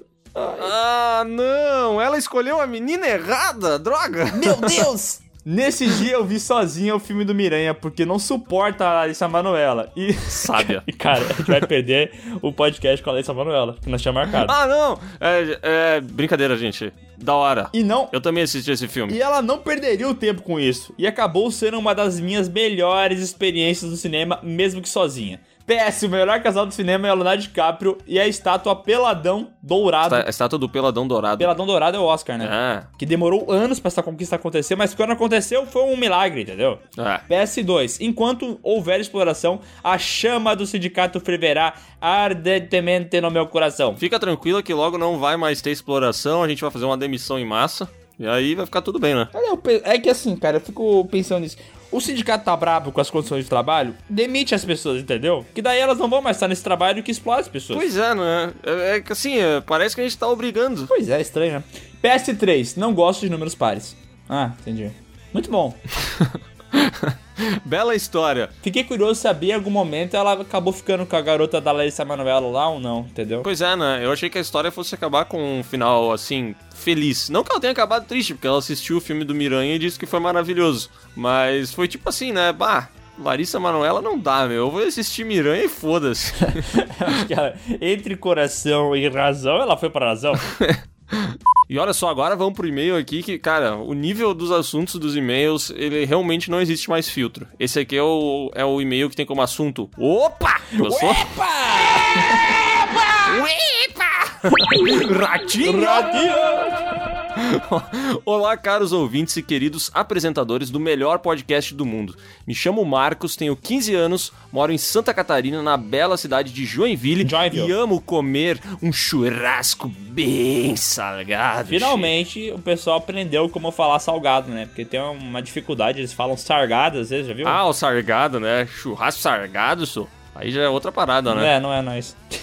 Queria perguntar qual foi a idade que mais deu merda na vida de vocês, pois como eu disse, tenho apenas 15 anos e pra mim tá tudo uma merda agora. Só vocês estão me animando nesse momento difícil, mas espero que daqui uns 10 anos eu olhe pra trás e diga: tudo isso não passou de bobagem. Então, Valmate, eu vou te falar uma parada bem bacana sobre é, situações ruins da vida. Quando eu tinha 14 anos, eu achava que era o pior ano da minha vida.